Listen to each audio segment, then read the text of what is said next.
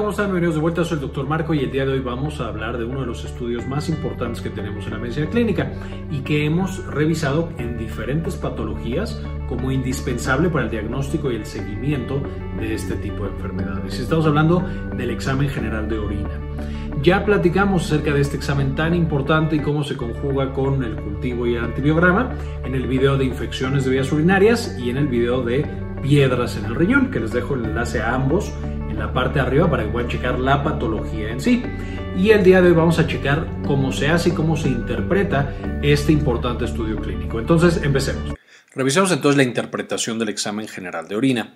Por supuesto, como en los otros videos de interpretación, que ya hicimos una interpretación de biometría hemática y de pruebas de coagulación y de electrocardiograma, que les voy a dejar el enlace a los tres aquí arriba para que puedan checar si es que también quieren saber la interpretación de sus estudios.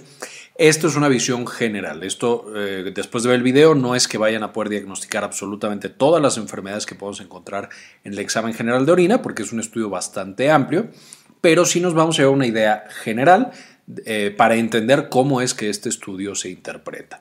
¿Y qué es este estudio? Básicamente vamos a evaluar la composición de la orina. Por supuesto, la orina es una sustancia muy relevante ya que nos va a dar un indicador desde cómo está el cuerpo en general, la parte metabólica y el, funcionamiento de varios órganos, hasta las vías urinarias en general. Desde el riñón hasta la vejiga y la uretra puede eh, eh, traducirnos o mostrarnos algunas patologías importantes en estos órganos. Entonces vamos a poder encontrar desde lo más frecuente, que por supuesto son infecciones de vías urinarias o piedras en el riñón, súper frecuente que las encontremos o que por lo menos el examen general de orina sea un paso muy relevante en el diagnóstico y abordaje de estos pacientes, hasta cosas un poquito más extrañas como síndrome nefrítico y síndrome nefrótico, que son enfermedades propias del riñón y por supuesto también enfermedades metabólicas, como diabetes, como problemas hematológicos, como mieloma múltiple. Eh, también podríamos encontrar anemias por destrucción de glóbulos rojos. Eh, podríamos encontrar pruebas del hígado, etcétera, etcétera. Entonces, con esta prueba muy sencilla, indolora, eh, que se hace casi en todos lados, podemos darnos una perspectiva del funcionamiento de varias estructuras del cuerpo. Ahora, para entender por qué es tan importante la prueba del examen general de orina, tenemos que entender de dónde viene la orina. Y básicamente esto se genera en el riñón y específicamente en la nefrona, que es la unidad anátomo-funcional del riñón. Esencialmente en la nefrona nosotros tenemos que va a llegar la sangre del corazón, es expulsada, atraviesa la arteria renal, las arteriolas, hasta llegar a esta estructura que es la nefrona, y vamos a encontrar en este primer paso el glomérulo. Y no me voy a meter mucho en detalle de cómo funciona para hacerlo más general, pero esencialmente cuando llega la sangre al glomérulo, empujada por supuesto por la presión del corazón, va a poder elegir dos caminos. Uno, seguir por el vaso sanguíneo, que es la arteriola eferente, y después llegar hasta o, o continuar hasta el corazón otra vez para repetir el ciclo. Esto es lo que va a pasar con una buena parte del el líquido y todos los componentes que están diluidos en la sangre van a continuar a través de esta misma sangre o podemos tener que se filtra y puede irse a las asas y después a los túbulos colectores y por supuesto después a la vejiga y a la orina para ser eliminado. Entonces va a pasar por el resto del eh, tracto eh, urinario. Esencialmente, cuando ya está pasando a través de estas asas y después por los túbulos, todavía puede haber un poco de comunicación, es decir, algunas cosas que se filtraron que no queríamos que se filtraran y que queremos que se queden en la sangre, cosas muy importantes como las proteínas, como la albúmina, pueden ser, eh, primero, no van a pasar, específicamente la albúmina, eh, vamos a tener otras que sí pasan, pero queremos recapturar. Vamos a suponer el calcio, el sodio, el potasio. Podemos recapturarlas y algunas cosas que no se filtraron y se quedaron en la sangre podemos expulsarlas para que sean excretadas. Aquí, por ejemplo, tendríamos la urea. Entonces, de nuevo, el riñón todavía puede jugar con lo que se filtró y lo que no se filtró para que la composición de la orina, lo que nosotros estemos eliminando, sea solo lo que queremos eliminar. Y todo lo que se queda en la sangre sea solo lo que queremos conservar. Entonces, si el riñón es tan bueno, porque es muy bueno haciendo esta decisión de qué me quedo y qué tiro, Cuando nosotros analizamos el líquido que se está produciendo, es decir, la orina, podemos ver, uno, cómo está funcionando el cuerpo y dos, cómo están funcionando el riñón y el resto de las vías urinarias. Y entonces, cuando nosotros ya tenemos nuestra muestra de orina, ¿qué es lo que nosotros vamos a interpretar? Básicamente tenemos tres pasos. Uno, el examen visual, que es por supuesto lo primero que hacemos, e incluso cualquier persona cuando va a orinar tiene este examen visual, usualmente. Dos, el examen químico. El examen químico va a ser más, eh, un poquito más avanzado, este no se puede hacer más que en un laboratorio. Y finalmente el examen microscópico, que por supuesto parece necesitamos un microscopio. Entonces esos son los tres pasos que nosotros tenemos de un examen general de orina. El examen visual, el químico y el microscópico. Primero que nada, en el examen visual vamos a analizar dos componentes. Primero, el color de la orina que este nos va a traducir la composición química y la presencia de ciertos pigmentos o ciertas sustancias que la dotan de un color particular. Y en segundo lugar, la turbidez. Por supuesto, la turbidez es qué tan opaca o qué tan eh, como que se le ve que tenga cosas, como grumitos sería básicamente. Y esto nos dice de partículas que están suspendidas más grandes dentro de nuestra muestra del de, eh, examen general de orina. Hablando de color, que es lo que nos puede dar más variabilidad, algunos de los colores clásicos que podemos encontrar en el examen es orina roja, eh, que esto puede ser debido a infecciones, por ejemplo, porque se dañó, porque hay eh, glóbulos rojos y entonces hubo un pequeño sangrado, o incluso se están produciendo cosas asociadas a esa infección. Podemos tener piedras o litos en cualquier estructura del sistema urinario, desde el riñón hasta la vejiga, y que por supuesto esté generando pequeños desgarros y de nuevo que esté, haya un poco de sangrado. A esto lo llamamos como hematuria, que puede ser hematuria microscópica cuando no se ve a simple vista, o hematuria macroscópica, literal, cuando voy a orinar veo que sale rojo. Y eh, es importante notar, de pronto, incluso cuando yo tengo hematuria macroscópica, es decir, es visible que hay sangre, Puede ser que sea muy poquita sangre, porque a fin de cuentas es tan visible la sangre que con muy poquita puede teñir toda la orina de un color naranja o de un color rojo.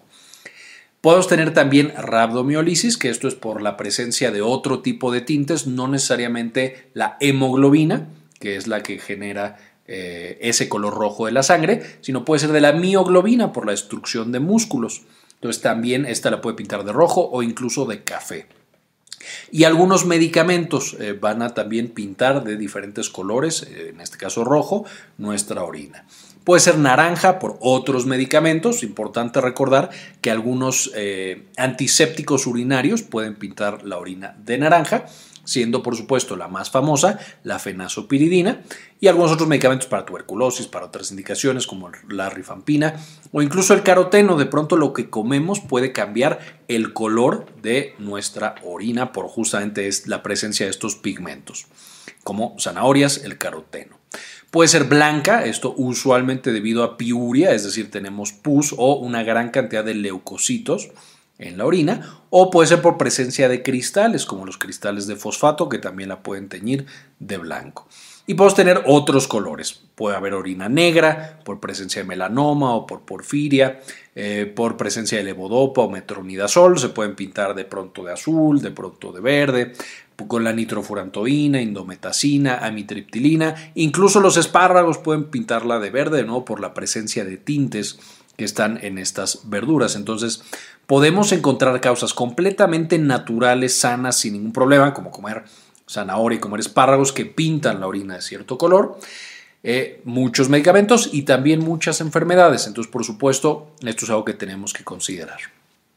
Finalmente, la turbidez básicamente la tenemos cuando algo está suspendido, usualmente bacterias o cristales o, por ejemplo, también células, que no debería haber células en la orina, la orina debería ser acelular, no debería haber nada vivo ni nada ahí eh, de células, pero hay ocasiones en las que las podemos encontrar y entonces una orina turbia ya nos dice que algo posiblemente está sucediendo. El segundo examen que vamos a hacer es el examen químico, que la manera más fácil de hacerlo es a través literal de estas tiritas que seguramente todos hemos visto. Y vamos a evaluar tres cosas principales. En primer lugar, la, el pH, qué tan ácida o básica es la orina. Recordaremos que usualmente la orina es ligeramente ácida, porque dentro del el metabolismo normal de los seres humanos, Todos los días estamos produciendo una pequeña cantidad de ácido extra. Si nosotros nos quedáramos con ese ácido, por supuesto, pronto moriríamos por una acidificación de nuestra sangre. Entonces, lo que el riñón está obligado a hacer todos los días es eliminar esa pequeña cantidad de ácido. Una vez más, esto lleva a que la orina sea usualmente un poquito ácida. Esto es importante porque una variación en este pH de la orina puede ya estar sugiriéndonos alguna enfermedad. Por ejemplo, una orina más ácida va, por supuesto, a favorecer que cierto tipo de cristales se vayan a precipitar, como los cristales de ácido úrico que se precipitan en el ácido.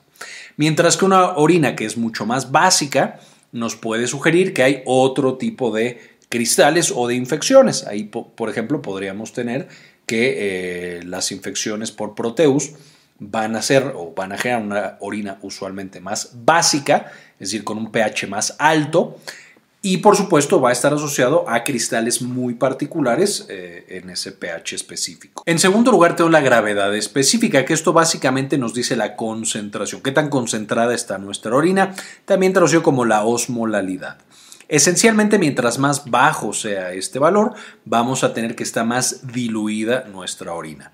Mientras que mientras más alto sea, pues más concentrada está. En los riñones que no están siendo capaces de concentrar la orina, por ejemplo, lo podemos ver en la diabetes insípida, que tiene una gran cantidad de producción de orina, no tiene hormona antidiurética y entonces tiene un chorro de volumen de agua comparado con solutos. Ahí nuestra gravedad específica estaría hacia el valor más bajo de 1.005. Mientras que en un paciente que está muy deshidratado va a tener mucha concentración de orina porque está reteniendo todo ese líquido, diciendo, sabes que necesito el líquido porque no he tomado nada. Entonces vamos a tener un paciente que está hacia los valores más altos, hacia 1.025. En tercer lugar, vamos a tener metabolitos específicos que evaluamos durante este examen químico, que la presencia o ausencia van a ser muy significativos para el bienestar del paciente y por supuesto el bienestar de la vía urinaria. Podemos asegurar glucosa. Usualmente un paciente sano no tiene glucosa en orina, toda es reabsorbida. Podemos encontrar cuerpos cetónicos, también usualmente no los vamos a encontrar, pero pacientes que tienen una cetoacidosis diabética, por ejemplo, que ya la hemos visto en videos pasados, y les dejo el enlace aquí arriba para que vean que eso de la cetoacidosis diabética, puede tener tanto glucosa positiva en orina como cuerpos cetónicos positivos en orina. Podemos encontrar nitritos. Los nitritos son el producto metabólico de algunas bacterias, no de todas. Entonces, nitritos positivos significa que ahí tenemos eh, una bacteria y está produciendo esos nitritos, ese producto metabólico. La esterasa leucocitaria es un producto metabólico ahora de nuestros leucocitos. Entonces, esto muestra que hay una cantidad elevada de leucocitos en la orina, por supuesto, usualmente asociados a que están combatiendo una infección o que hay un proceso inflamatorio en el riñón o en las vías urinarias. A lo mejor algo autoinmune, a lo mejor una piedra literal que está ahí inflamando constantemente, aunque eh, más, más frecuente que no son procesos autoinmunes, si no es que está asociado, por supuesto, a una infección de vías urinarias. El siguiente son las proteínas, de nuevo las proteínas no deberían encontrarse en orina, todas se quedan en la cápsula de Bowman, justamente no logran filtrarse. Esa es la, función que tiene esta cápsula, no permitir que las proteínas pasen. Entonces, cuando encontramos proteínas en orina, especialmente la albúmina, incluso en concentraciones bajas, nos traducen que hay daño en el riñón. A lo mejor es un paciente diabético que ya está teniendo daño y falla renal en muy pequeñas proporciones. Podemos encontrar bilirrubina, que esto por supuesto es un compuesto que puede ser naturalmente eliminado por el riñón, pero si lo encontramos elevado, se vea que está llegando mucho a este órgano. Y la peroxidasa, que por supuesto es un indicador de glóbulos rojos y nos estaría indicando posiblemente que hay una eh, microhematuria, es decir, eh, un sangrado que no logramos ver a simple vista porque es muy pequeño, es muy poquito, pero que está ahí presente. Finalmente, el tercer paso en el examen general de orina es el examen microscópico. Y aquí, por supuesto, es poner una muestra de la orina en el microscopio y analizar qué es lo que nosotros logramos ver. Y aquí podemos encontrar glóbulos blancos, que por supuesto son los leucocitos que mencionamos en el examen químico, que nos indican que hay inflamación o que hay una infección, glóbulos rojos, de nuevo, ya no solo a través de la peroxidasa, sino literal verlos en el microscopio, células epiteliales que usualmente no deberían estar presentes, pero pueden estar presentes por daño a las vías urinarias, daño al riñón. Podemos encontrar células tumorales, y esto puede ser desde eh, malignidad hematológica hasta, por supuesto, un tumor de vejiga, un tumor de riñón, etc. Podemos encontrar cristales, que es lo que veíamos en ese otro video de piedras en el riñón, es lo que más evidentemente podemos encontrar en el examen general de orina. Podemos encontrar cilindros que pueden ser normales en algunos pacientes, como los hialinos, o pueden traducirme enfermedades como el síndrome nefrítico o como eh, alguna otra patología autoinmune o de daño a nuestro riñón eh, en cilindros rojos grasos que tienen algún tipo de célula, etcétera. Y finalmente, a través de la tinción de Gram, podemos ver directamente bacterias, qué tipo de bacteria tenemos y cuál estamos sospechando. Entonces, eh, por supuesto, la tinción de Gram usualmente la vamos a acompañar de un cultivo y de un antibiograma para ver exactamente qué bacteria es y a qué es sensible ese, eh, ese patógeno. Con esto ya tenemos una idea bastante general de cómo funciona y cómo se interpreta el examen general de orina. Entonces vamos a ver tres casos. En este primero es un paciente joven que había llegado por otra condición, tenía fiebre, tenía otros eh, malestares, eventualmente eh, dimos en el diagnóstico que tenía dengue este paciente, pero le pedimos un examen general de orina porque tenía antecedentes de piedras en el riñón.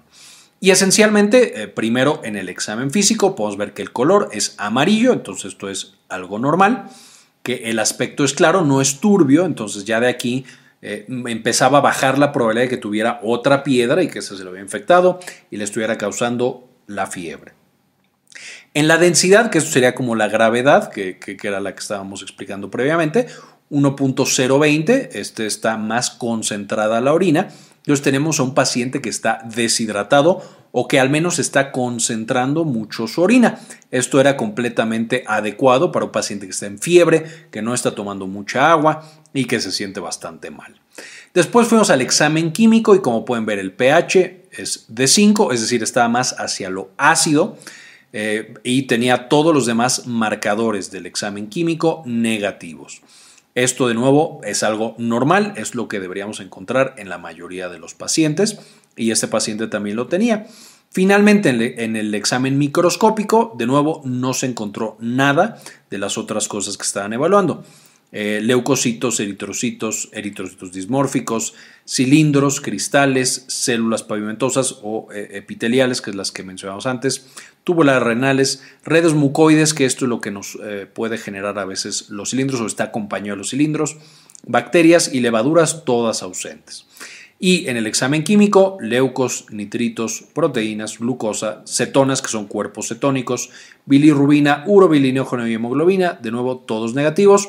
Básicamente este paciente joven tenía un examen general de orina completamente normal, no tenía ninguna de las alteraciones. En el siguiente caso era eh, una paciente femenina eh, de edad joven, pero que tenía un poco de, malestar al orinar y, al ir al baño. Entonces, primero encontramos que el color en el examen físico es amarillo, buen dato, pero que el aspecto era de ligera turbidez. La ligera turbidez puede no significar nada, no, solita no nos está dando más datos, pero una paciente que ya tenía síntomas, por supuesto la turbidez nos empieza a orientar hacia un diagnóstico. Eh, la gravedad, o en este caso la densidad, 1.013, básicamente es normal, aquí no nos dice nada.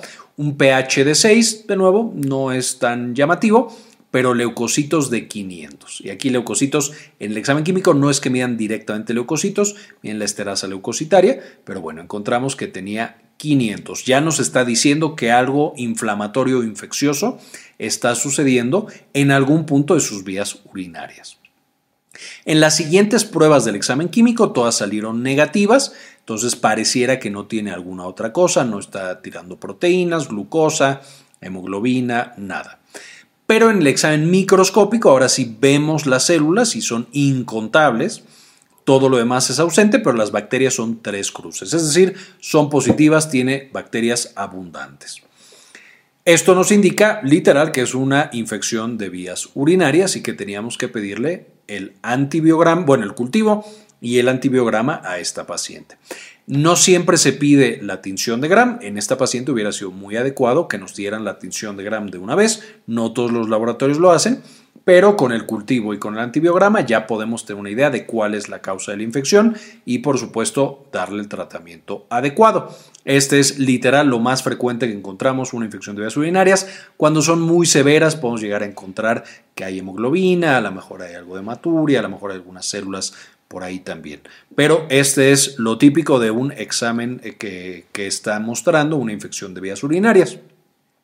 Finalmente, Acá encontramos, era un paciente que tenía síndrome metabólico, un, hombre que ya era más mayor, era un adulto mayor, eh, y entonces le estamos haciendo un chequeo general. Este era un paciente diabético, entonces también nos interesaba ver cómo, cómo estaba ahí funcionando el riñón. El examen general de orina, por supuesto, no funciona tal cual para ver el riñón, pero nos puede dar algunos indicios. Encontramos que su orina era amarilla oscura y la densidad estaba bastante alta. Esto por supuesto nos está diciendo que este paciente está deshidratado, probablemente está tomando poca agua. Sin embargo, también encontramos que el aspecto era turbio. Esto también ya nos está diciendo que algo está sucediendo. De nuevo, solo el aspecto no es significativo de que algo pase. Hay que correlacionar con el resto del estudio. El pH de 5 es un pH relativamente ácido y vamos a ver esto es importante más adelante. No tiene nada más positivo en estos otros marcadores del examen químico, pero en el examen microscópico todo estaba normal excepto porque tenía cristales de urato amorfo. Estos cristales de urato amorfo son básicamente ácido úrico, este paciente no es que tuviera gota, les dejo aquí el video de gota en que hablamos del ácido úrico y sus diferentes presentaciones que puede tener. Pero este paciente, básicamente, al estudiarlo más a fondo, encontramos que aparte de su síndrome metabólico, su diabetes y demás, tenía eh, ácido úrico elevado, que por supuesto es un marcador de riesgo cardiovascular independiente, que lo encontramos gracias a estos cristales. Estos cristales no le generaron una piedra, es decir, este paciente no tenía hasta este punto piedras en el riñón. Eh, lo tenemos todavía en seguimiento para ver que no las vaya a desarrollar, porque después el ácido úrico sí estaba relativamente elevado como para causar piedras. Y por supuesto, una de las estrategias fue, si yo ya sé que este pH está bajo, está ácido, y ese ácido hace que se precipiten estos cristales que el paciente va a tener porque tiene ácido úrico elevado, pues le puedo dar cosas para hacer más alcalina su orina. Por supuesto, incrementar la cantidad de agua que está tomando, el paso más importante para prevenir cualquier tipo de piedra, ya lo vimos en, el video de litos renales, pero también hacer más alcalina la orina para asegurar que esto no precipite y no vaya a desarrollar piedras en el riñón un poco más adelante. Entonces con esto, este examen general de orina se volvió una piedra elemental, la piedra angular, en el seguimiento de ese paciente por una diabetes y por un síndrome metabólico. Entonces, eso fue, eh, o esa es la manera en la cual el examen general de orina puede complementar otros estudios y el seguimiento que estamos haciendo para otras enfermedades.